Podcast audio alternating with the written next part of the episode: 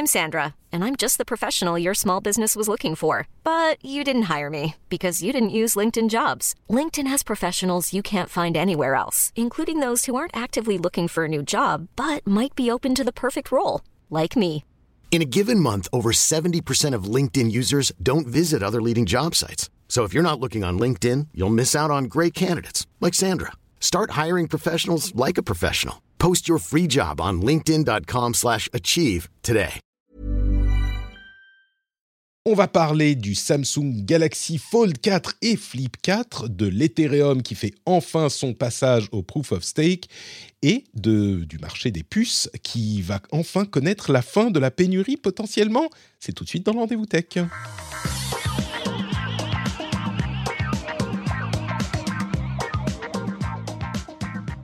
Bonjour à tous et bienvenue dans le Rendez-vous Tech. Je suis Patrick Béja et je suis extrêmement heureux de vous, retrouver à la fin de ces vacances. Enfin, pour moi, c'est la fin des vacances. Vous, vous êtes peut-être encore sous les cocotiers, c'est ce que j'espère.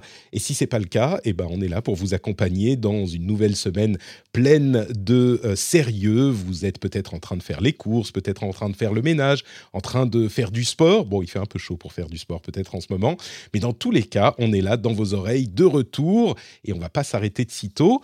On a un programme qui est plutôt intéressant. Il n'y a pas d'énormes sujets, mais plein de petits sujets qui sont vraiment, vraiment euh, sur lesquels moi j'ai des, des- des petites choses à dire en tout cas. Je voudrais avant de me lancer dans les présentations de- du co-animateur formidable qui m'accompagne aujourd'hui, remercier Guillaume qui a fait l'émission de la semaine dernière et qui m'a permis de passer une semaine de vacances incroyable euh, avec ma femme, seule à Paris, enfin seule. Seule parce qu'il n'y avait pas les enfants et seule parce qu'il n'y avait pas les Parisiens non plus. Et ça, c'était le, le- le- le meilleur aspect de ces vacances à Paris sans les Parisiens au, mo- au mois d'août. Les vrais Parisiens savent que c'est ça, le bonheur. bon, en contrepartie, tous les magasins, euh, les, les- les restaurants, les bons restaurants où on voulait aller étaient fermés. Mais c'est pas grave, on s'en est accommodé. Et je tiens aussi à remercier du plus profond du cœur les trois personnes qui m'ont reconnu et qui sont venues me dire bonjour euh, pendant cette semaine. Je, fais des podcasts, moi. Vous voyez pas vraiment mon visage, hein, a priori, la plupart des auditeurs, à moins que vous suiviez les émissions en live sur Twitch, hein, donc euh, tous les mardis midi, évidemment, mais la plupart des gens connaissent pas mon visage. Et malgré tout, il y a des gens qui m'ont reconnu. J'ai été euh, franchement à la fois ému et puis euh, ça donne un petit peu de confiance en soi quand même euh, parce que le fait de se faire reconnaître, c'est un peu la fierté. Et puis il y avait ma femme à côté, donc c'était genre ah ouais non mais bien sûr bah pas de photos les paparazzis, euh, c'est bon c'est bon. Mais c'était vraiment cool et en particulier je, remercie Pierrick d'être venu me dire bonjour.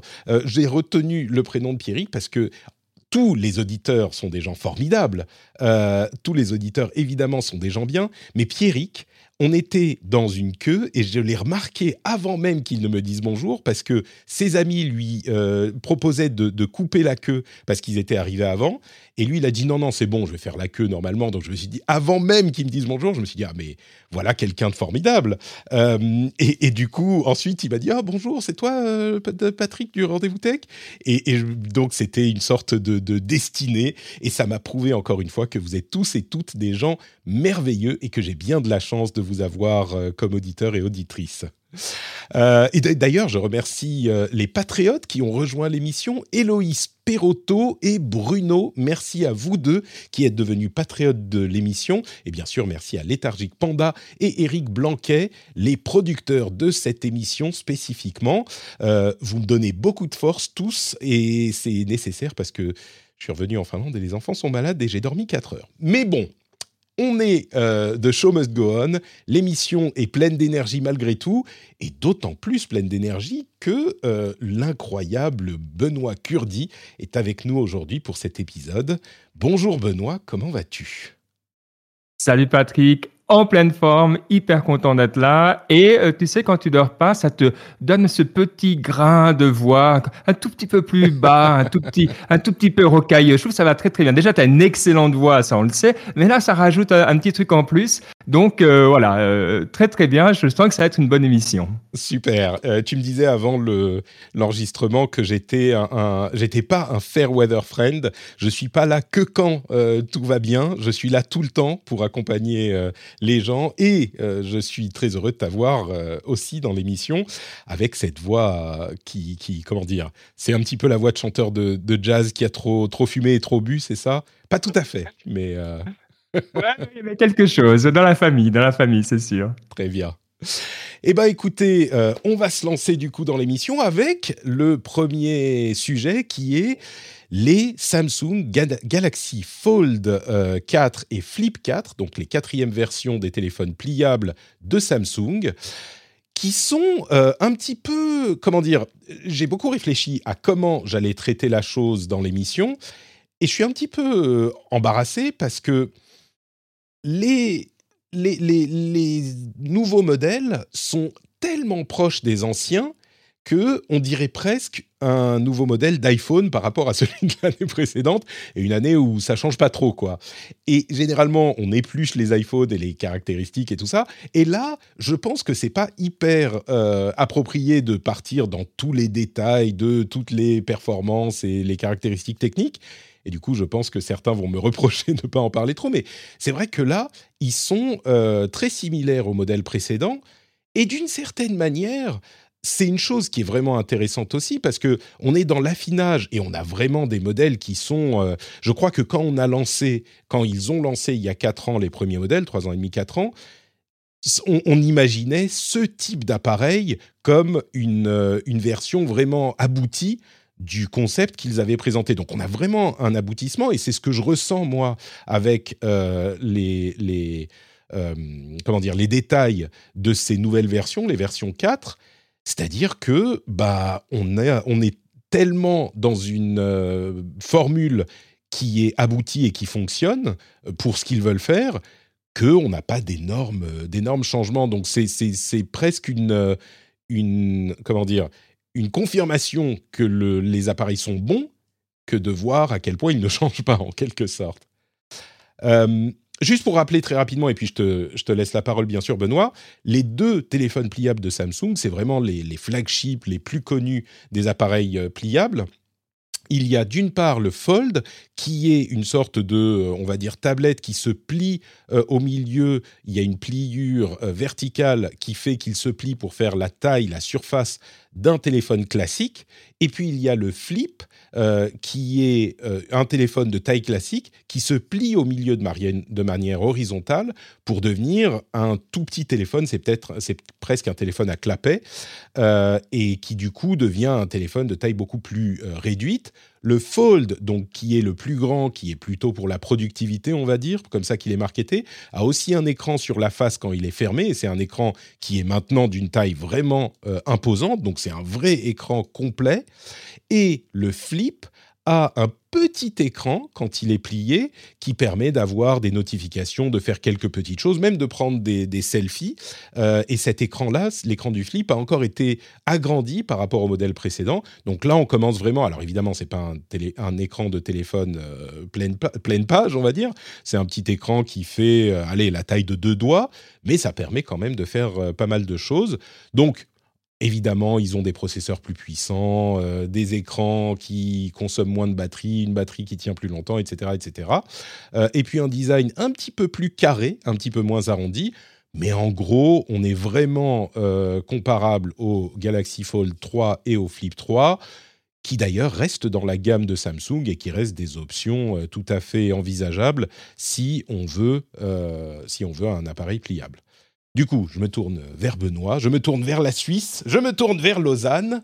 Que pense-t-on euh, de ces téléphones dans la maison euh, alors, euh, à Lausanne, c'est depuis l'annonce, c'est l'émeute. Hein, les, forces de l'ordre sont dehors. Non, j'ai écouté l'excellente analyse de, Jérôme Kainborg sur ce, produit, le, Galaxy Flip et Fold. Et euh, j'ai beaucoup aimé ce qu'il a dit, en, particulier sur un point, c'est que peut-être la meilleure façon de regarder euh, ce nouveau produit, en, particulier le flip, hein, euh, c'est de le voir vraiment comme un accessoire de mode. Et c'est vrai que hum, on s'en fiche un peu des spécificités techniques. Alors de nouveau, pardon à ceux et celles que ça offense, mais je suis d'accord avec toi. J'ai même pas envie de savoir, en fait. Il est bien, il est bon, il fait le job, c'est bien. On, sait qu'ils ont des processeurs largement assez puissants pour euh, tenir euh, tout ce que vous leur lancez comme les meilleurs téléphones du marché. Et à partir de là, on sait tout ce qu'on doit savoir, quoi. Exactement. Et, ce que je trouve intéressant, c'est qu'ils font aussi un pas vers la, la personnalisation de masse. Alors, c'est pas vraiment exactement euh, tout euh, comme on peut le personnaliser à outrance, mais on peut quand même choisir euh, plusieurs couleurs soi-même pour le devant et, le derrière. Et ça, c'était quand même une des grandes promesses qu'on n'a pas encore eues de l'industrie 4.0, comme on dit, hein, de pouvoir personnaliser en masse les produits. Je trouve intéressant qu'il y ait un pas dans cette direction, qu'on le voit comme un accessoire de mode. Et puis, le, le Fold, c'est vrai, je sais pas, sincèrement, si vous en avez un, si vous êtes cette personne qui en achète un, euh, laissez un commentaire parce que je suis curieux à qui ça sert. Je, comprends que ça existe, mais ça me semble tellement spécifique d'avoir besoin d'une tablette, mais en même temps qu'on puisse plier parce que ça ne doit pas être trop grand, et en même temps, bref, je, ne vois pas le, bien. C'est plus le fold que, le, que le flip qui te qui, qui t'interroge sur l'utilité. Le flip, tu le vois plus, c'est ça? Le PIP, je comprends complètement. Ah, nous, on est assez vieux, toi et moi, pour avoir vécu euh, l'époque des, des, fameux Motorola, euh, comment ça s'appelle, les Razer. Oui, tout à fait. Ah, et c'était l'émeute. Moi, je l'ai adoré. Tout le monde l'a adoré. Et donc, je comprends les gens qui ont le même âge qu'on avait à l'époque je comprends qu'il l'adore.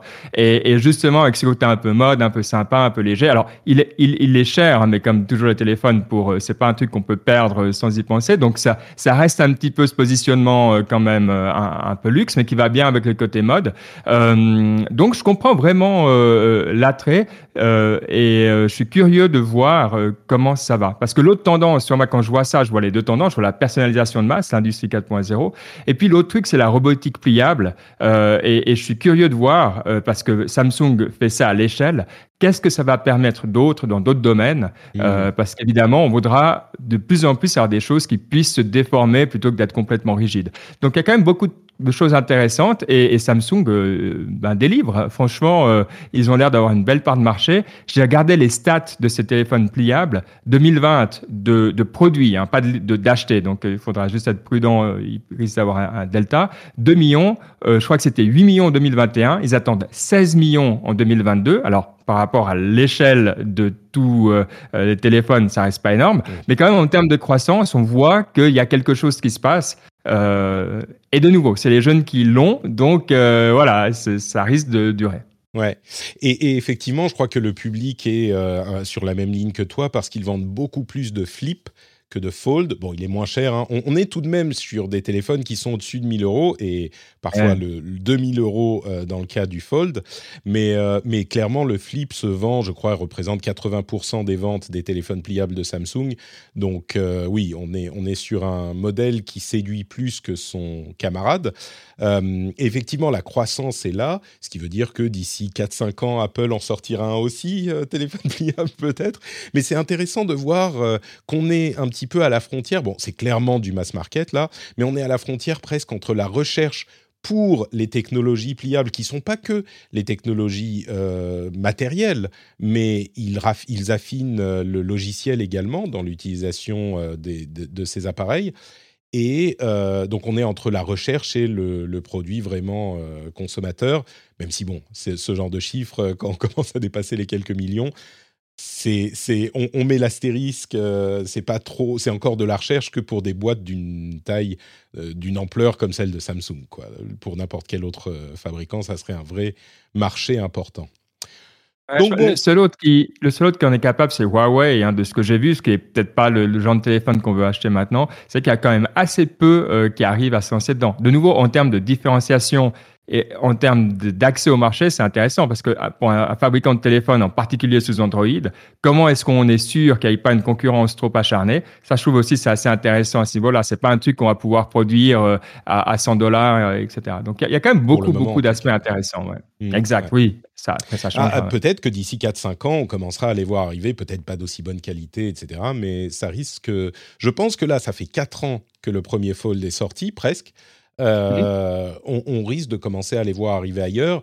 Bon, la question de l'utilité reste peut-être un tout petit peu euh, posée encore, euh, mais si, si ça, ça, continue sur cette voie, peut-être qu'on verra d'autres fabricants acheter des écrans à Samsung et faire leurs propres appareils.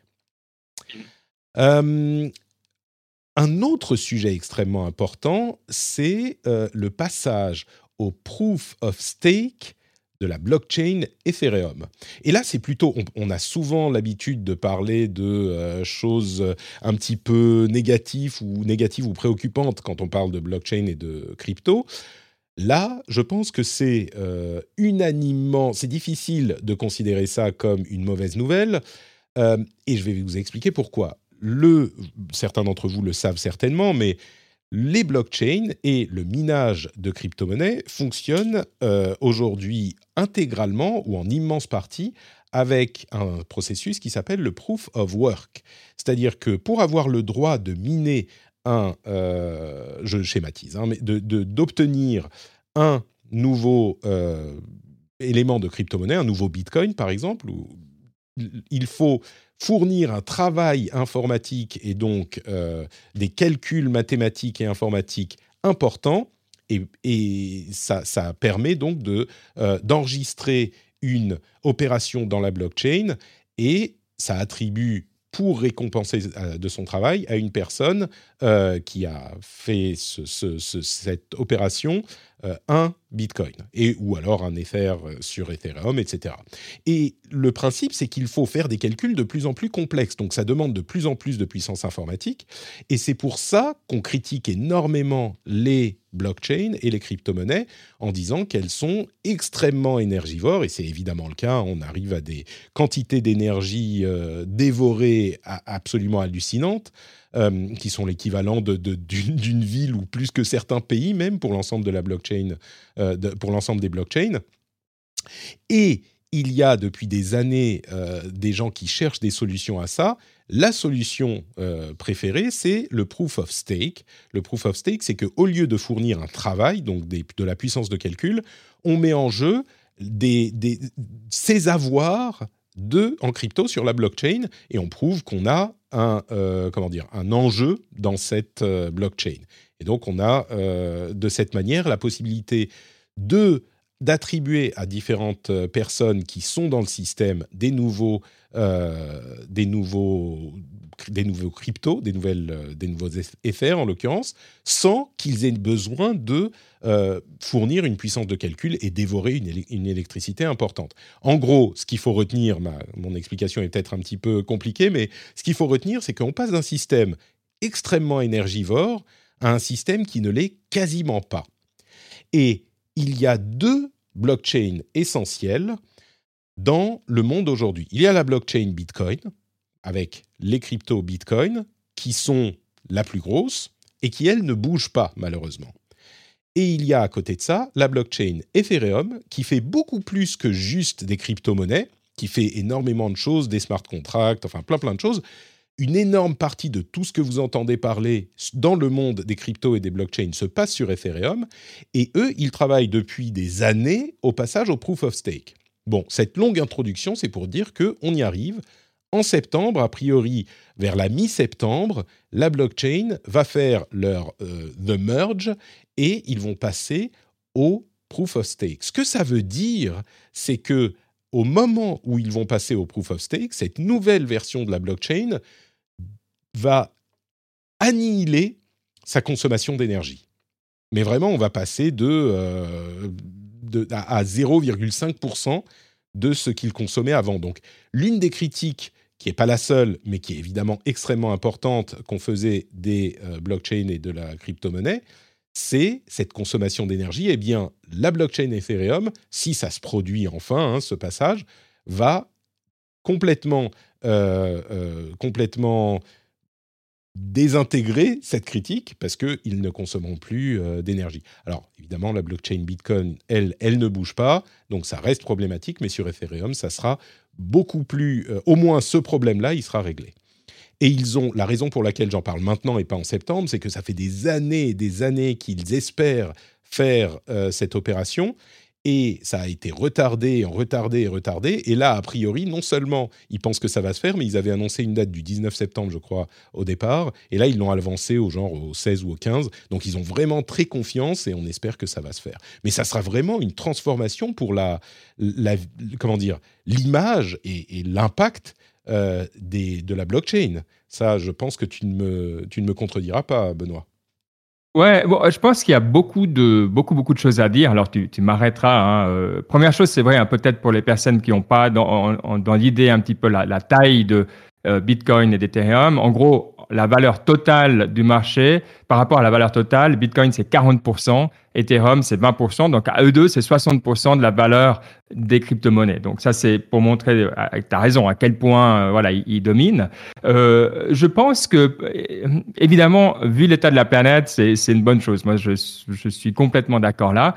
Est-ce que vraiment c'est pour ça qu'ils le font? Je suis pas certain. Il y a, il y a quand même un des gros soucis des, des crypto-monnaies, enfin pas des crypto-monnaies, mais disons de Bitcoin et d'Ethereum, c'est le nombre de transactions par seconde. Alors Bitcoin a, ce qu'ils appellent le Lightning Network qui, qui, gère ça, et puis Ethereum, avec le Proof of Stake, espère passer à plusieurs milliers, voire dizaines de milliers de transactions par seconde, alors que maintenant on calcule quasiment encore en, unités par seconde. Hein.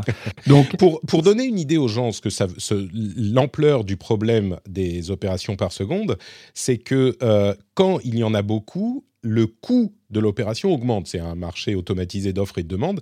Et parfois, pour valider une transaction su en Ethereum, euh, il fallait payer, avec le coût de, l'Ethereum, le cours de l'Ethereum, il fallait payer euh, plusieurs dizaines, plusieurs centaines de dollars pour faire valider l'opération, c'est ce qu'on appelle les gas fees, donc l'argent qu'on va payer à euh, pour l'infrastructure qui va valider l'opération et ça pouvait monter en, oui à des centaines de dollars par moment si le, le réseau était particulièrement occupé. Donc quand on imagine qu'on veut parfois faire des opérations de quelques dollars ou quelques dizaines de dollars, payer 100 ou 200 ou 300 pour la valider, ça passe mal quoi. Donc oui, il y a un intérêt euh, de fonctionnement et, de et de économique évident. Ouais, et puis l'autre chose, alors qui n'est pas que philosophique, hein, mais qui est intéressante à terme, quand on commençait à parler du Bitcoin, moi ça fait pas peut-être depuis ça fait dix ans peut-être que je, suis ce truc. Il y avait une théorie, en tout cas qu'on partageait à l'époque, c'était de dire en fait le prix d'un Bitcoin c'est quoi? C'est l'utilité, euh, l'électricité et le matériel plus une marge. Et donc on avait une sorte de modèle théorique pour prévoir euh, dans un système économique rationnel, qui est prouvé être complètement faux, hein, ça on le savait déjà, mais voilà, euh, on pouvait avoir une sorte de lien avec le monde réel, ce qu'on perd complètement avec le of stake. Alors, on ne connaît pas l'impact. Peut-être que c'est pas grave, peut-être que c'est dramatique, mais en tout cas, il y a des questions qui se posent ici en termes de où est le pouvoir, comment se partagent dans ce monde euh, supposément décentralisé euh, les intermédiaires. Euh, et on a vu que, voilà, au bout d'un moment, les mineurs, ben, quand même, se mettaient ensemble et on avait quand même des grosses concentrations. Le proof of stake ne change pas ça, mais il y a quand même beaucoup de questions de fond qui, qui demeurent et sur quel est l'impact Donc, on va pas rentrer dans tous les détails, mais euh, je pense qu'il faut quand même aussi regarder tous ces aspects-là. Mais au final, c'est vrai que je reviens vraiment sur le point que tu as dit au début. Actuellement, il n'y a pas de, monde où on peut justifier l'utilisation énergétique euh, de, ces crypto-monnaies. Donc, il faut de toute manière trouver une alternative. Et c'est excellent ce que fait Ethereum dans ce sens-là. Disons que c'est clairement une, grosse étape à voir si ça créera euh, d'autres problèmes. Mais, oui, c'est un petit peu, comme tu dis, c'est, en quelque sorte une condition sine qua non. Quoi. Pour beaucoup de gens, et je pense que c'est justifié, euh, quels que soient les, bénéfices ou les utilisations, si on a une consommation énergétique qui est telle et qui en plus euh, grossit à et au fur et à mesure que le, réseau et l'utilisation grossit aussi, eh ben, rien ne, ne peut le justifier. Donc euh, c'est un problème important à régler. Pour, un problème existentiel pour ces réseaux à régler. Euh, troisième sujet important que je voulais évoquer aujourd'hui, c'est euh, ces, comment dire, ces indices qui sont peut-être un petit peu plus que des indices euh, de la fin de la pénurie de puces. Alors, de quoi s'agit-il exactement? C'est un article qui, qui, a été publié aujourd'hui sur Bloomberg qui détaille les analyses d'analystes qui considèrent que, enfin, qui considèrent, qui constatent que d'une part, chez les fabricant, il y a des stocks qui commencent à s'accumuler, et d'autre part, les demandes commencent à réduire. Et ça, c'est des constats qu'on a fait sur le premier et surtout le deuxième trimestre de l'année. Et c'est n'est pas très surprenant parce que pendant euh, les années de pandémie, euh, bon, la pandémie est encore là, mais pendant les premières années de la pandémie, il y a eu une demande énorme. Euh, certains fabricants ont d'ailleurs acheté beaucoup pour stocker, sachant que les fabricants, je veux dire, les clients des fabricants de puces ont acheté beaucoup pour stocker, les fabricants d'ordinateurs ou de les, tous les appareils du monde en fait. Euh, et donc aujourd'hui ils ont des stocks et donc ça accélère un petit peu la dégringolade qui part de très haut puisque la demande était arrivée très très haut, mais la dégringolade de la demande et qui en plus euh, provoque une, euh, une comment dire, euh, ont un impact sur alors les valeurs boursières, euh, la fabrication et l'autre aspect qui est intéressant, c'est que les plusieurs pays ont commencé à construire des usines de fabrication de puces, et c'est une chose qu'on a a priori qu'on considérait comme euh, positive, parce qu'ils voulaient avoir un petit peu d'indépendance pour le cas où il y aurait une crise à venir. Et du coup, si maintenant durablement euh, la demande chute et que la capacité de production euh, des usines existantes aujourd'hui et pas celles qui vont être euh, construites dans les deux ou trois prochaines années, bah, si cette capacité suffit, est-ce que ces usines auront été construites pour rien? Bon, ça c'est un sujet dont on pourra parler dans un instant. Mais du coup, ces signes qui, sont, qui ont l'air très très clairs, alors moi je ne suis pas spécialiste de la chose, mais Bloomberg, ils savent de quoi ils parlent, et c'est pas vraiment dans la, euh, comment dire, la théorie ou la supposition. Euh, d'après ce qu'ils disent, ça a l'air d'être assez clair. Là, on arrive en ce milieu d'année à euh, un moment où durablement la demande chute suffisamment pour que dans les mois à venir, la, la, pénurie se résorbe complètement, voire qu'on ait plus d'offres que, que ce qui est nécessaire. bonne nouvelle quand même on va pouvoir acheter des PlayStation 5 euh, plus facilement. Benoît, toi, tu es, tu es aux anges. bon, je, plaisante, mais c'est quand même une bonne nouvelle. Ça avait des impacts euh, importants sur le quotidien, tout ça.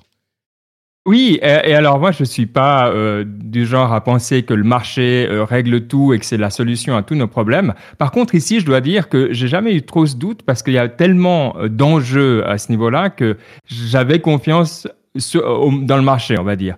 Et je trouve, j'ai toujours été critique hein, quand l'Europe disait on veut avoir nos propres fonderies, ou en France, il y avait aussi pendant les élections cette idée de, de soutenir les fonderies. Maintenant, c'est autour des États-Unis. Hein, tu as vu, ils ont ce, ce, ce Semiconductor Chips Act. Euh, c'est 350 milliards qui sont mis euh, en, jeu. Euh, et ils arrivent clairement après, après l'orage parce que, voilà, on le voit, ça va mieux. Alors, bien sûr, il y a des aspects stratégiques qu'on peut prendre en compte. Je ne suis pas certain que de construire à tout prix de manière un peu planifiée des usines, ça réponde aux besoins qu'on aura. Parce qu'on est en train d'essayer de résoudre un problème euh, de maintenant, mais euh, le temps de construire tout ça, on sera euh, cinq ans plus tard et on sait pas, on, on connaît pas nos besoins à ce moment-là. Donc voilà, tout ça pour dire que effectivement, je, trouve que c'est, euh, on est bien d'accord, une excellente nouvelle et euh, que de nouveau, bien les entreprises là, euh, elles voient le profit, hein, elles voient qu'il y a quelque chose à faire, donc elles sont capables de répondre à la demande qui est, très forte. Donc excellent et comme tu as dit, super pour la livraison de, PlayStation. oui, et, et, on posait la question dans la chat room, ça devrait concerner tous les domaines de l'industrie. Hein. C'est pas uniquement pour je sais pas, les cartes graphiques ou les processeurs, mais euh, à vrai dire, pour beaucoup d'industries, c'était pas ces euh, pièces-là qui manquaient, c'était plus des, des, toutes petites pièces à 1 ou 2 dollars euh, qui permettaient de contrôler la, je sais pas, l'alimentation de la ou la carburation dans un moteur, ce genre de choses. Donc, mais c'est à tous les niveaux que ça devrait se, résorber. pour ce qui est de l'intérêt stratégique, moi, je suis pas tout à fait sur la même ligne que toi. Je crois que c'est le genre de choses, tu sais, c'est comme, euh, je sais pas, une assurance. Euh, une assurance, quand on n'a pas besoin, tu as l'impression que tu payes pour rien, mais le jour où tu en as besoin, tu es bien content euh, de l'avoir contracté. Et là, c'est exactement la même chose. On n'a évidemment pas besoin, enfin, le, Taïwan peut alimenter le monde et l'a fait pendant des décennies en puce, mais ça, ça, se passait très bien quand ça se passait très bien. Le jour où on a eu les problèmes de pandémie et euh, de demande contrainte, disons que la pandémie a accéléré euh, ce problème, eh ben, on était bien dans la mouise. Et en l'occurrence, si demain il y a une autre, euh, un autre incident de ce type, que ce soit, je sais pas, une pandémie dans cinq ans ou une guerre ou on a vu que c'est pas forcément impossible. la Chine qui décide de reprendre Taïwan en bravant la communauté internationale, eh ben, si toutes les, toutes les usines de Taïwan ne peuvent plus fournir l'Occident, je peux t'assurer qu'on sera bien content d'avoir des usines et surtout du savoir-faire en Occident, en Europe ou aux États-Unis, pour pouvoir essayer de se retourner, euh, non pas d'un jour sur l'autre peut-être, parce que les usines seront peut-être un petit peu euh, sur des processeurs qui seront une finesse de gravure moins importante, euh, mais, mais on aura le savoir-faire et sur les quelques années qui suivront, peut-être réussir à euh, trouver des solutions. Et même les puces, ok, idéalement, on veut des puces de dernière génération de 2 nanomètres euh, et de 3 nanomètres. Mais si on n'en a pas, eh ben, c'est peut-être pas plus mal d'en avoir de 10 nanomètres qui traînent quelque part pour faire quelque chose quand même, tu vois. Donc je crois que il, est très facile, et oui, économiquement, ça n'a pas de sens peut-être d'avoir euh, ces usines construites et ce savoir-faire ramené maintenant que euh, la demande se réduit, mais c'est l'intérêt stratégique justement qui, à mon sens, euh, dicte cet impératif. C'est autant pour les puces que pour d'autres choses, hein, que ce soit l'énergie ou la nourriture ou ce genre de choses. Il faut une certaine mesure d'autonomie, de manière à ce que s'il y a un problème, eh ben, au moins on a le minimum euh, et peut-être qu'en rationnant, on s'en sort. Donc, euh, je, pense que le, la, différence de point de vue, ça vient de à quel point on va manquer la, marque, à quel point on va créer le, le savoir-faire. Parce que je, suis d'accord avec toi, si j'avais euh, l'impression qu'on serait pas loin du compte, on est d'accord, on ne sera pas pile poil à ce qu'on a besoin, mais disons assez proche, je pense que ça vaudrait la peine. Le, mon souci, c'est que je pense qu'on risque d'être en fait très loin du compte euh, parce que euh, simplement, c'est pas quelque chose qui est demandé par le marché. Donc, on va faire ça. C'est comme ces projets de recherche euh, européens qu'on voit des fois où on fait un truc, ça sert à rien, puis après on oublie, on fait autre chose. Je dis pas que tous les projets de recherche sont comme ça, mais j'en ai connu, mettons. Et après, ça sert vraiment à rien. C'est pas qu'on va dire on va réutiliser un jour. Et j'ai quand même l'impression qu'on risque d'être dans ce, cas de figure. Mais comme tu dis, il y a ce côté euh, assurance. Alors, assurance, de mon côté, c'est au moins c'est virtuel.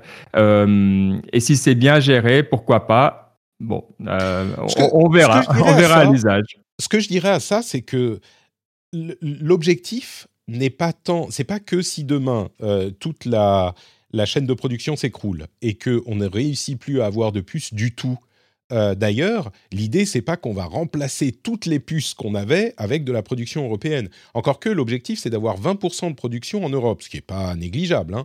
Mais l'idée, c'est pas ça. L'idée, c'est de pouvoir au moins avoir un minimum pour assurer le critique. Tu vois, pouvoir continuer à fabriquer des ordinateurs. Euh, un, minimum. Peut-être que euh, tout le monde n'aura pas description apocalyptique. Hein. Euh, la Chine euh, envahit Taïwan et euh, ça se passe mal, toutes les usines sont détruites ou Taïwan ne peut plus exporter du tout. Bon, bah, peut-être qu'on pourra fabriquer des machines qui seront pas aussi puissantes ou aussi belles et qu'on n'aura pas un iPhone, une Apple Watch, un iPad et un ordinateur, mais au moins peut-être qu'on pourra, si notre ordinateur précédent qui existait se casse, eh ben acheter un nouvel ordinateur. Peut-être qu'on pourra fabriquer euh, de quoi remplacer les euh, pièces qui, se, qui, qui, ne fonctionnent plus dans l'infrastructure réseau, tu vois, des routeurs, des choses comme ça. Peut-être qu'on aura des puces pour euh, équiper les chasseurs, les avions de combat ou les, les les trains, tu vois, ce genre de choses. C'est pas que on va tout à coup remplacer toute la, production, c'est juste de la même manière qu'une certaine autonomie euh, alimentaire est nécessaire pour se dire bon bah si c'est la guerre et que on ne peut plus avoir euh, tous les produits qu'on voulait avoir, c'est pas qu'on va tout à coup se dire ah bah c'est bon, on peut euh, avoir tous nos fromages, nos jambons, notre vin, tout ça. Non, c'est qu'on va se dire on va avoir suffisamment de blé pour fabriquer suffisamment de pain pour que les gens ne meurent pas de faim. Tu vois, c'est ça le, Je pense le, le contre-pied à ça, c'est de se dire, euh, mettons de nouveau, hein, si on est dans une logique de marché, c'est de se dire, OK, on a un truc qui sert plus ou moins, qu'il va falloir changer, qu'il va falloir changer, versus combien de temps faudra-t-il à Apple et les autres hein, pour construire leur propre fabrique, sachant qu'il y aura un gain tel à faire à ce moment-là qu'ils euh, vont, ils vont investir là-dedans. Et ils vont faire si jamais on, a, on arrive dans cette situation de crise, Apple va dire bon bah ok, on fait des usines maintenant aux États-Unis, ça va nous prendre trois ans, mais on aura les nôtres. C'est ça que tu veux dire? Exact. Et la question, c'est de se dire avec ce qu'on, les milliards qu'on met là, est-ce que on gagne deux ans, dans quel cas ça serait euh, vraiment bien, ça vaudrait la peine. Après 350 milliards, il faudra voir comment ça se décline aux États-Unis. Mm. Si ça leur prend trois ans aussi, toi, on aura fait tout ça pour rien. Et, et j'ai pas de, j'ai vraiment pas d'éléments qui me permettent d'être convaincu que euh, on va être beaucoup plus rapide. Mais ouais, bon, écoute, moi, c'est peut-être irrationnel, mais je me dis, euh, je préfère qu'on ait d'une part euh, de quoi se retomber sur nos pattes et d'autre part un petit peu d'entraînement, qu'on se réveille pas le jour où ça va mal. Pour certains trucs, hein, l'énergie, l'alimentation, les, processeurs, euh, on se dit, on s'est au moins un petit peu entraîné. Oui, ça a coûté cher, mais c'est l'assurance. Mais bon, écoute, j'espère qu'on n'aura jamais à vérifier lequel d'entre nous a, raison sur ce point. Mmh. J'espère qu'on ne sera pas dans ce cas de figure.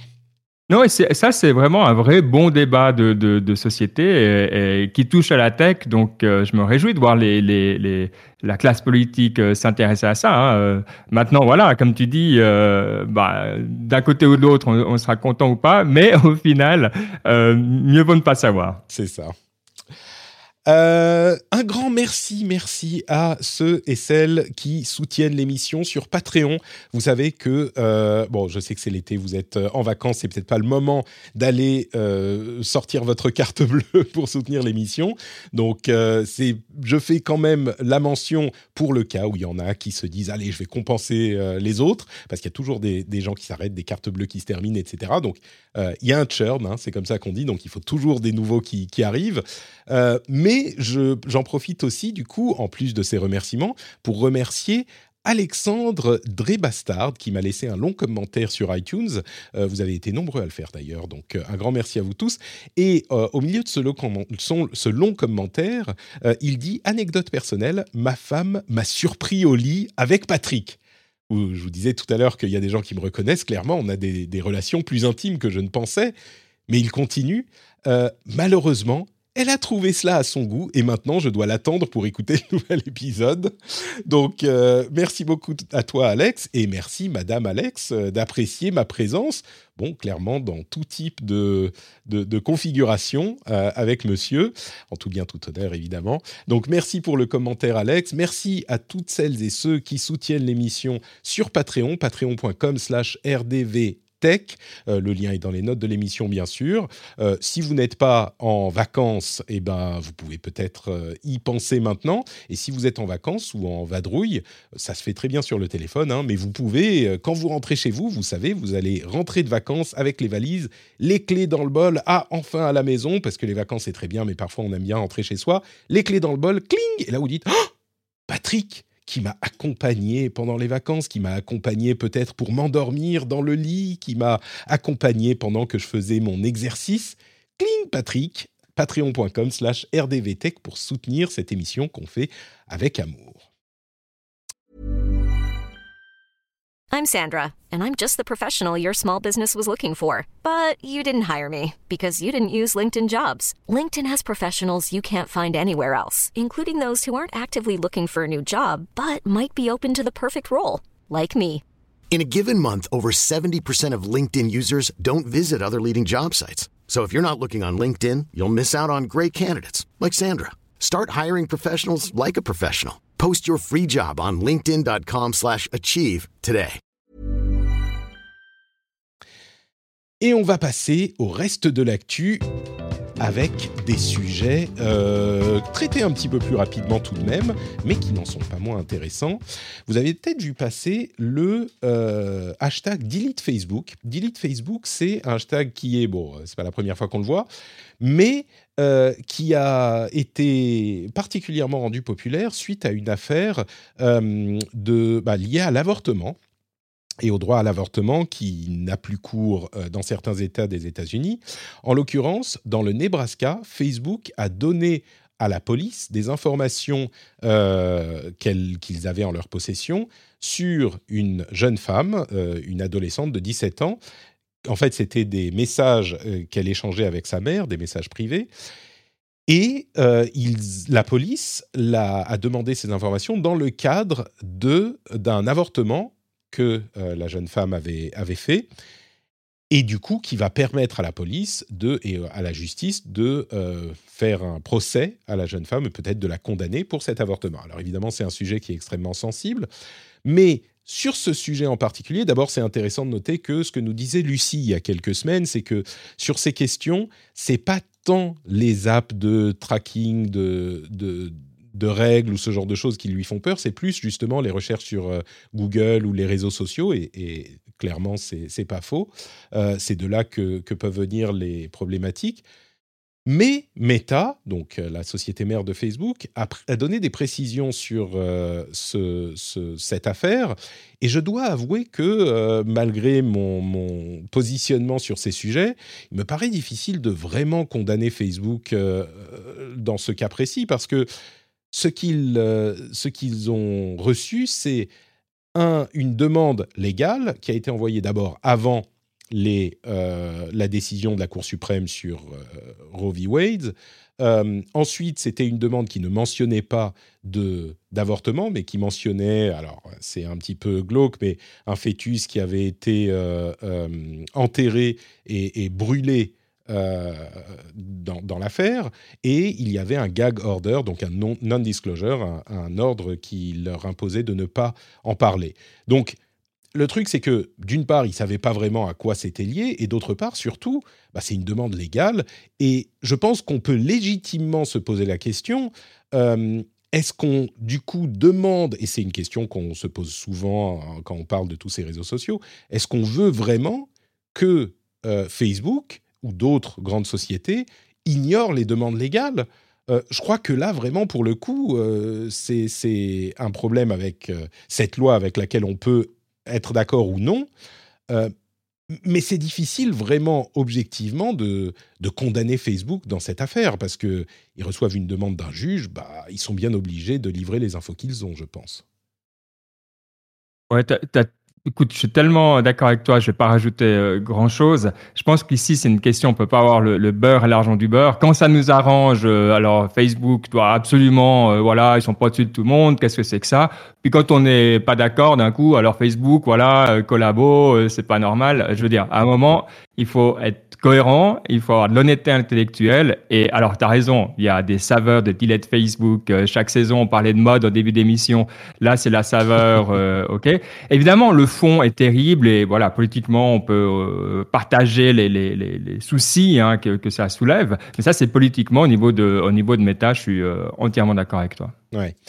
Disons qu'il y aurait une solution euh, qui serait celle que Facebook euh, implémente le, chiffrement de bout à bout euh, et, du coup il n'aurait plus ces informations. Ça pose d'autres questions, mais ça, ça serait une solution. Ça, on pourrait le demander. Mais, mais en l'occurrence, oui, c'est un, un problème qui, qui se répercute sur Facebook alors que c'est une question morale qui, est, qui, qui, qui, qui, se situe au niveau de la loi plus qu'au niveau de Facebook, je pense. Il y a un autre truc, alors c'est le jour où j'excuse Facebook de tout, mais euh, un autre sujet dont vous avez peut-être entendu parler ces dernières semaines, euh, le chatbot de Facebook qui s'appelle, euh, il s'appelle, Blenderbot, qui a été entraîné sur les conversations de Facebook et qui du coup est évidemment antisémite, plein de d'infox, ce genre de choses. Par exemple, parfois quand on lui pose la question qui est le président des États-Unis, il dit bah c'est Donald Trump. Euh, aujourd'hui, ce genre de choses, ou qui, dit des, qui a des réponses assez euh, euh, problématiques. Et on a là aussi assez vite commencé à critiquer Facebook, voire à se moquer de Facebook. Et je crois que c'est assez compréhensible. Mais ce qu'on oublie vite, c'est que ce Blenderbot, il est en test et que Facebook, justement, a demandé aux gens de le tester, euh, aux chercheurs d'en éprouver les problèmes pour voir s'ils pouvaient les corriger. Et du coup, c'est une démarche qui est plutôt saine euh, et qui est justement assez ouverte de la part de Facebook, qui est passe toujours dans cette optique. Euh, donc là aussi, bon, je ne veux pas excuser Facebook sur tout. D'ailleurs, il y a une troisième news qui arrive tout de suite. Mais sur ce point, bah, ils font les choses euh, plutôt bien. Et, j'espère que euh, s'ils ne réussissent pas à corriger ces problèmes-là qu'on constate pendant cette période de test, eh bah, ils prendront les décisions qui s'imposent. Mais en, tout cas, moi, ce que je vois, c'est que Patrick c'est devenu un méta fanboy euh, et puis euh, il a vraiment changé. Au début, au début, il n'était pas comme ça, hein. et maintenant, ah. c'est euh, voilà quoi. Donc, mm. Hmm. Patrick, t'as changé, c'est ça. Euh, écoutez, je vais, je vais cacher les, les photos euh, de, de, vacances. En fait, j'étais pas à Paris, mais euh, en Californie avec, avec Marc sur son yacht. Donc, évidemment, tout à coup, mon, mon discours change. je crois qu'il vit, il vit, beaucoup à Hawaï. Hein. Il a même plus envie d'être en Californie. Il a ah l'air de se plaire à Hawaï. Donc, D'accord. faire du surf. Faire, on, a été, on a été faire du surf, c'est ça.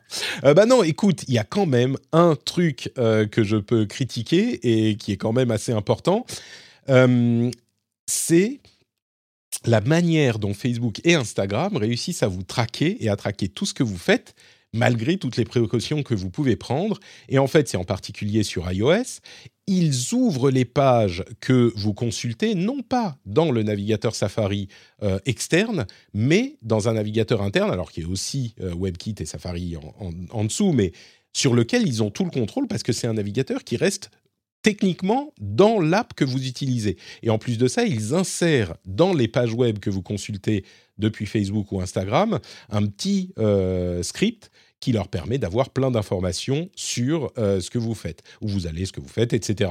Donc, c'est une euh, démarche qui n'est pas si surprenante de la part de Facebook slash Instagram, mais qui est quand même un petit peu... C'est pas juste même qu'ils utilisent le navigateur intégré pour traquer ce que vous faites, mais en plus de ça, ils insèrent un script pour pouvoir vous traquer encore plus.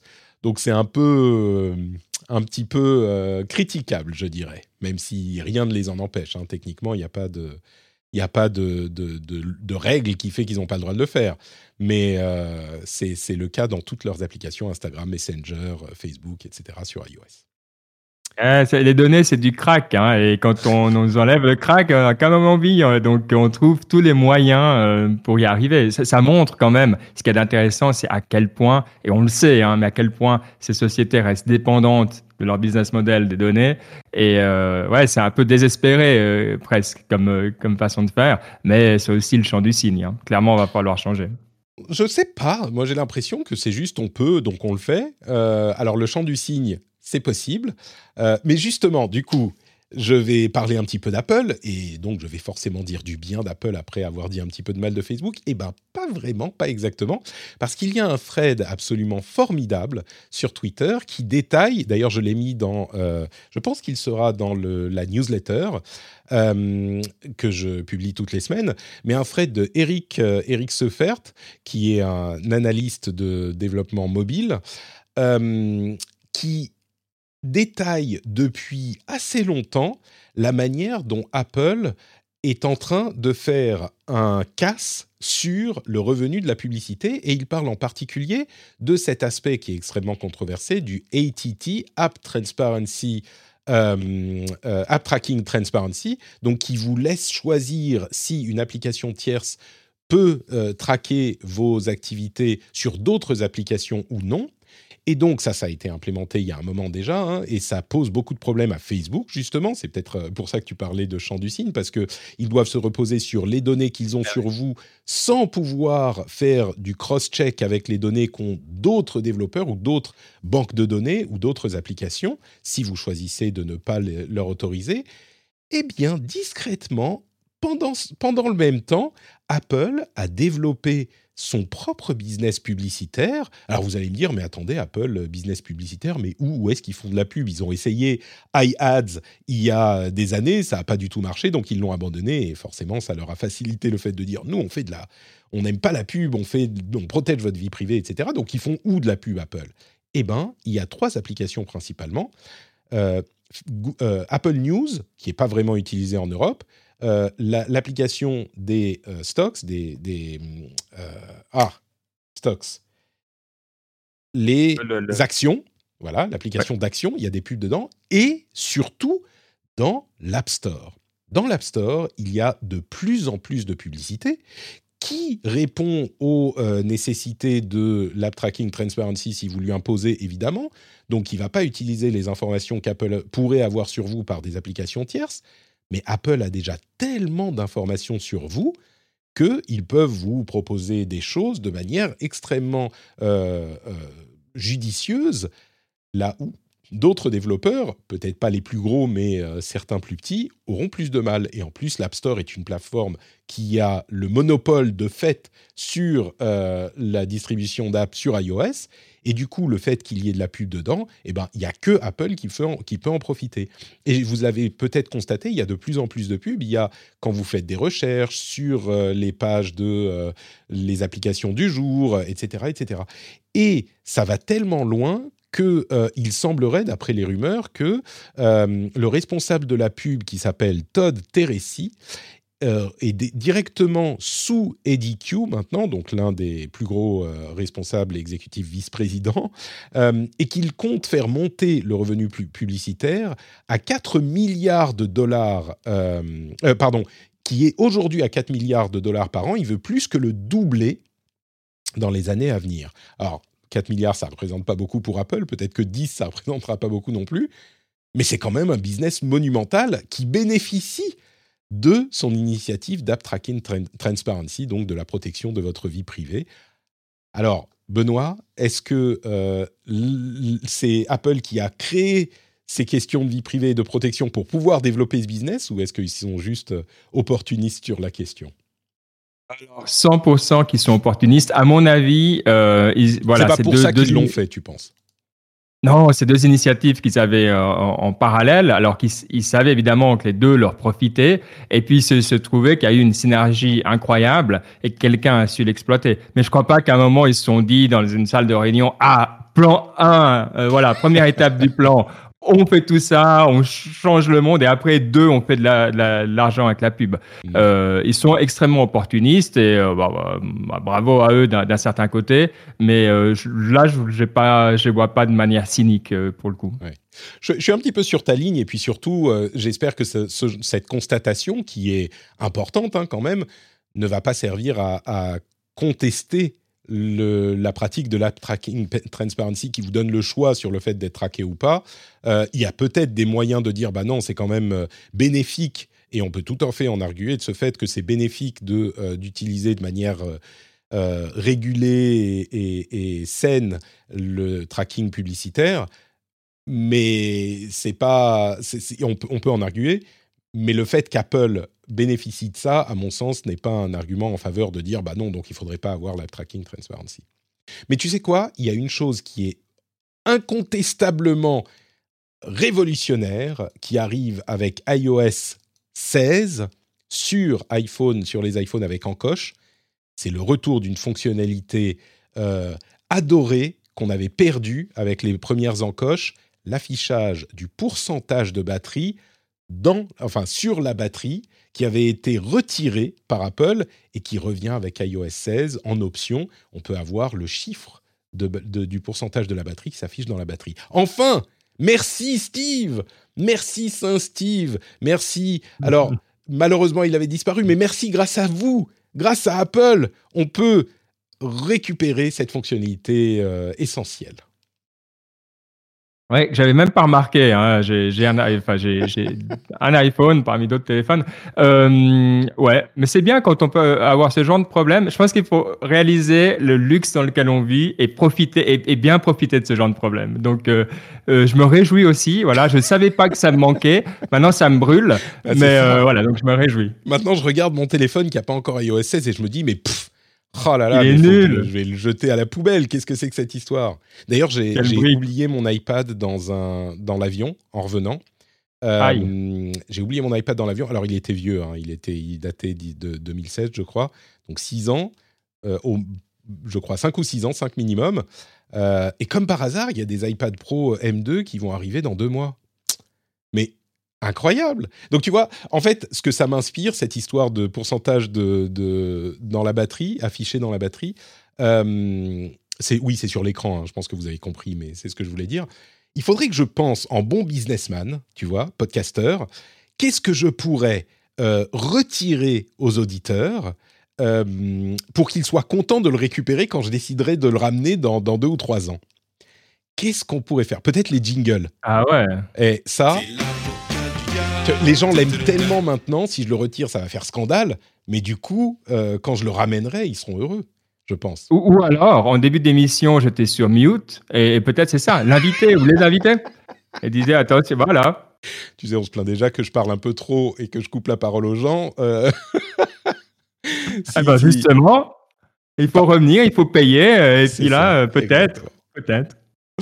Euh, allez, quelques news supplémentaires. On a une, euh, c'est un petit peu dans le what the fuck là. C'est une nouvelle émission de télé-réalité euh, qui implique les rings. Est-ce que tu sais le, ce que c'est que le ring de Amazon?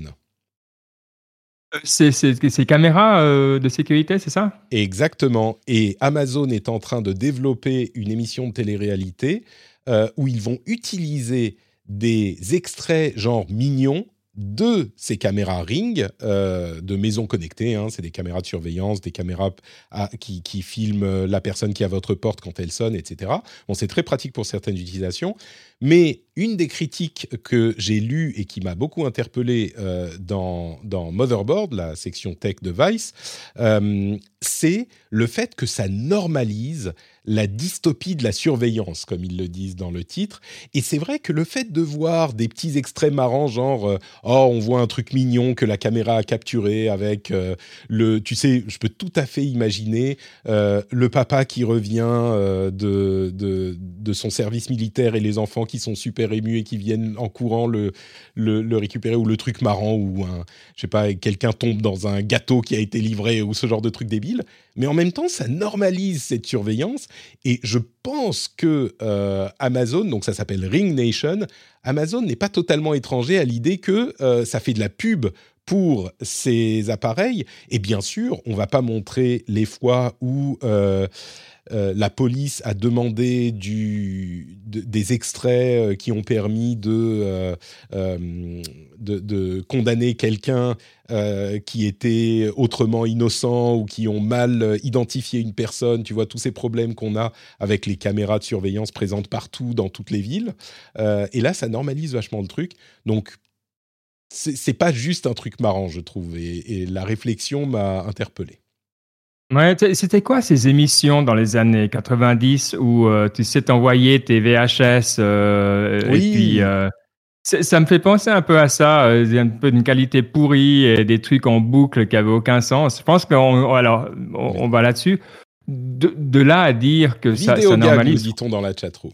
Oh, bien vu, bien vu, Vidéogag. Alors, et si vous n'étiez pas né quand Vidéogag est sorti, alors et allez, allez voir, quoi.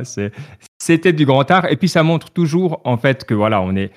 Euh, ça n'a pas commencé avec Internet, ce genre de, de, soucis, c'est là que je veux en venir. Et euh, ici, ouais, alors oui, mais je dirais, euh, ok, c'est plutôt une, une confirmation que, que vraiment quelque chose qui va contribuer, à mon avis. Mais ça pointe vers un problème qui existe, je suis d'accord.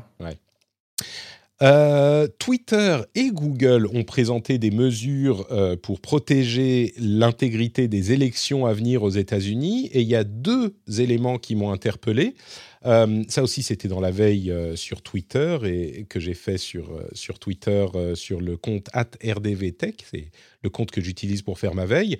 Deux choses qui m'ont interpellé. D'une part, sur Twitter, l'existence de pré-bunks. Qu'est-ce que c'est qu'un pré-bunk? Euh, C'est pas un debunk, donc euh, une vérification, mais un avertissement avant que la vérification soit nécessaire. Donc sur des sujets euh, un petit peu euh, controversés, ils auront des informations, des informations présentées à l'avance. Euh, et peut-être sur certains tweets qui parlent de certains sujets, ils vont préparer des choses. Par exemple, s'il y a des, euh, euh, des, des, flux ou des threads qui parlent, je sais pas, de, la manière dont on vote, ils vont avoir associé des, des, des labels, enfin des petites informations qui expliquent les choses en français, enfin anglais espagnol et d'autres langues, euh, pour pouvoir prévenir en fait le fait de se faire embarquer dans euh, des infox qui peuvent nous, nous lancer dans des trucs interminables sur Twitter. Donc ça, c'est une bonne manière d'approcher, une manière intéressante de, d'appréhender les problèmes de fausses informations sur Twitter. Et l'autre qui m'a paru intéressante, c'est sur Google, où ils vont euh, faire un truc qui semble pourtant évident, mais auquel j'avais pas pensé. Donc peut-être que vous, vous allez vous dire, ah mais enfin évidemment qu'il fallait le faire, mais je crois que j'en ai jamais entendu parler, donc personne n'y avait pensé, c'est le fait de dire quand on n'a pas un résultat euh, valable dans une recherche sur Google, eh ben, on va le dire. C'est-à-dire que Google va nous dire euh, pour cette recherche, il n'y a pas de résultat cohérent. C'est-à-dire, on n'a pas de résultat pour vous. L'exemple qu'il donne, qui est assez neutre évidemment, c'est comment rentrer en contact avec les Illuminati. Si jamais on a tous les résultats les plus cohérents qui sont affichés, eh ben on va se dire, OK, c'est la réponse à ma question. Sauf que là, il y aura un label qui dit, euh, il semble qu'il n'y ait pas de résultats qui correspondent à cette recherche. Donc on vous présente ce qu'on a, mais vérifiez bien la, vérifiez bien la source, essayez d'autres termes. Donc ça vous indique quand même que euh, bon, ça amène un petit peu de friction quoi. Ces deux choses, je les ai trouvées assez euh, intéressantes et assez positives. Bah, bravo, je crois qu'on les a beaucoup critiqués euh, pour leur inaction à un moment où on trouvait qu'ils faisaient rien. Euh, il n'y aura pas une chose qui va tout résoudre. Je trouve que ces deux exemples sont excellents, donc euh, ouais, je me réjouis de voir ce que ça donne. Google est en train de tester le fait de pouvoir lancer un jeu en streaming directement depuis des résultats de recherche. Alors quand on parle de jeux en streaming, on parle de Stadia, on parle de euh, du, du xCloud de Microsoft dans le Game Pass. On parle aussi de GeForce Now, ce genre de choses. Donc les jeux qui sont streamés comme une vidéo Netflix ou, ce type de technologie. C'est intéressant parce que c'est exactement le potentiel qu'on imaginait à euh, cette technologie il y a quelques années quand elle a commencé à être introduite et quand Stadia a été présenté. C'est-à-dire que on a une recherche sur un jeu ou même euh, sur une vidéo et on peut non seulement euh, s'informer dessus, mais aussi directement lancer le jeu depuis le résultat de la recherche. Et ce qui est intéressant, c'est que Google ne privilégie pas uniquement son propre service euh, Google Stadia, qui est d'ailleurs euh, pas hyper en forme, mais il, il, permettent aussi à Microsoft et Nvidia de plugger leur propre service également. C'est ah. plutôt pas mal. Tu viens de me rappeler que j'avais un compte Stadia et que j'ai même quelques jeux dedans auxquels j'ai pas joué tellement j'ai oublié ce truc. Donc euh, merci, ça va me permettre d'aller redécouvrir tout ça quoi. Et ben voilà, tu n'as même pas besoin d'ordinateur ou de quoi que ce soit. Tu peux, enfin, d'ordinateur puissant, tu peux directement le faire depuis euh, et, bientôt directement depuis une recherche Google. C'est marrant parce que les gens vont se dire ah mais écoute, euh, on peut très bien aller dans le service qu'on a et puis chercher le, le, jeu et puis le lancer. Mais il y a plusieurs choses que je note. C'est que d'une part, de manière un petit peu, euh, c'est peut-être un petit peu trivial, mais beaucoup de gens ne vont pas taper facebook.com, mais taper Facebook Enter et cliquer sur le premier, loin, le premier lien. Donc, il y a une vraie. Et, moi, je me souviens qu'il y a, je sais pas, peut-être 10 ans, je disais, mais enfin, tu fais Control Enter, ça fait Facebook.com. J'avoue qu'aujourd'hui, euh, il m'arrive, quand je cherche un site web, de taper le nom dans la barre de recherche, d'appuyer sur Enter et de cliquer sur le lien. Donc, pour un jeu, ça pourra me permettre de le lancer directement. Et puis surtout, euh, si c'est bien fait et que ça connecte, euh, ça sait ce que j'ai sur mes comptes parce que je suis logué sur le navigateur déjà dans les différents services, ça pourra me dire, je sais plus, quand je ne sais plus où j'ai un jeu, eh ben je tape dans Google, je, mets le résultat et ça me dit regarde, tu l'as en streaming sur euh, le Game Pass, est-ce que tu veux y jouer comme ça? Eh ben ça serait beaucoup plus pratique que de devoir aller chercher sur chaque service. Attends, est-ce que je l'ai là? Est-ce que je l'ai là? Bon, idéalement, je sais qu'il y, a CD Projekt qui faisait ça avec euh, Good Games, mais je crois qu'ils l'ont un petit peu abandonné. Idéalement, je voudrais euh, que Google me dise quand je fais une recherche de jeu, est-ce que je l'ai déjà obtenu gratuitement quelque part ou dans un service que je paye pour savoir où je l'ai sur PlayStation, euh, Steam, euh, euh, Epic Game Store, etc. Mais bon, c'est déjà une étape vers ça. C'est absolument génial pour découvrir. Moi, alors j'imagine complètement, effectivement, tu cliques, tu, joues ton premier 10 minutes, un quart d'heure, déjà, parce que sinon, la friction de devoir downloader, on est d'accord, c'est pas possible. Tu vas pas attendre, downloader, puis c'est qu'un bout. Bref, c'est compliqué, on comprend rien. Tandis que là, c'est immédiat. Euh, oh non, c'est franchement limpide. Une fois que tu le vois, euh, je pense qu'il n'y a pas, a pas de question, quoi. Euh, d'autre, quoi d'autre? Euh, Deux dernières news qui restent, qui sont plutôt des choses pour lesquelles je vais vous rediriger vers le, la newsletter dont je parlais tout à l'heure, mais qui sont deux articles vraiment intéressants que je vais évoquer tout de même ici. Donc, comme je le disais, ils seront dans la newsletter. Vous pouvez aller sur notrepatrick.com pour vous, pour vous abonner à la newsletter. deux articles qui parlent d'influenceurs. Le premier, c'est euh, un article, alors que je vous cite exactement, c'est dans le Washington Post. Il parle de la manière dont les influenceurs voyagent, euh, font du, euh, de la publicité pour certains régimes plutôt critiquables. Ils prennent l'exemple notamment de la Syrie, où il y a des influenceurs voyage qui vont se faire sponsoriser pour aller faire un voyage en Syrie, par exemple, euh, sponsorisés par différents euh, sponsors, que ce soit par exemple des, sponsors de VPN. Euh, c'est cohérent avec ce qu'ils proposent, hein, le fait de se déplacer dans différents pays. Mais ces voyages sont souvent validés et contrôlés par le gouvernement en question. Et les influenceurs voyage qui vont dire ah ben nous on ne fait pas de politique donc on va en Syrie mais on n'est pas du tout c'est pas un commentaire sur le pays ou le régime eh ben, c'est difficile de vraiment ne pas faire de politique parce qu'ils vont rester dans les clous et dans les euh, lieux imposés par le gouvernement et donc présenter euh, une image du pays qui est extrêmement contrôlée par euh, les gouvernements. Et donc, ils donnent quelques exemples de YouTubeurs et d'Instagrammeurs qui qui prennent part à ce genre d'opération et qui du coup deviennent un appareil de communication de ces régimes. C'est intéressant parce que la Syrie spécifiquement a essayé de euh, faire la même chose avec des journalistes après les bon depuis quelques années. Évidemment, ça n'a pas marché avec les journalistes. Mais là, du coup, avec les influenceurs, ils ont des gens qui sont peut-être un petit peu plus naïfs, un peu moins expérimentés, un peu plus... Euh, et puis, c'est pas leur métier, donc un petit peu plus manipulable. Et du coup, ça a une vraie influence sur la communication du pays. L'autre exemple que je voulais vous donner, c'est... Euh, là, c'est Bloomberg qui euh, parlait de ce problème. c'est les casinos crypto en ligne. De quoi s'agit-il? Alors, ce sont des casinos où on va jouer avec des crypto-monnaies, mais bien sûr, on peut acheter des crypto-monnaies à l'entrée du casino, l'entrée virtuelle du casino, et qui sont euh, mises en avant par des joueurs sur Twitch, notamment. Et ce sont des joueurs qui vont jouer avec de l'argent euh, donné par le casino, et euh, qui vont encourager ce genre de pratique. Alors évidemment, les casinos vont dire on n'est pas, on n'autorise pas la pratique dans les pays où euh, c'est interdit, etc., etc. Mais euh, dans la pratique, bah, c'est assez facile de s'y connecter malgré tout.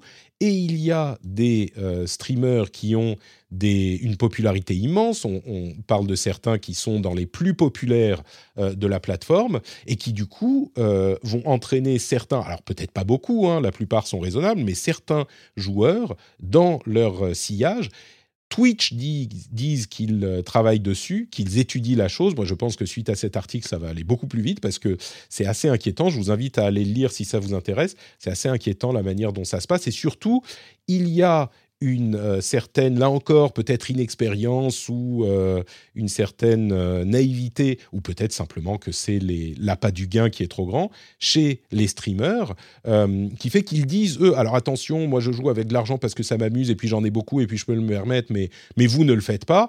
Mais il n'empêche que l'image qu'ils donnent, bah, c'est une image qui, qui peut influencer les, les gens qui les suivent. Avec de grands pouvoirs viennent de, de grandes responsabilités. Et, ces, streams sont de, plus en plus populaires euh, depuis, depuis quelques mois. Donc euh, voilà, ces deux articles sur le pouvoir des influenceurs et la manière dont ils sont utilisés de manière pas forcément euh, idéale. Eh bien écoutez, je pense qu'on arrive à la fin de cet épisode. On a été, on a été efficace et je pense assez assez intéressant, j'espère. Est-ce que tu nous as trouvé intéressant, Benoît, toi?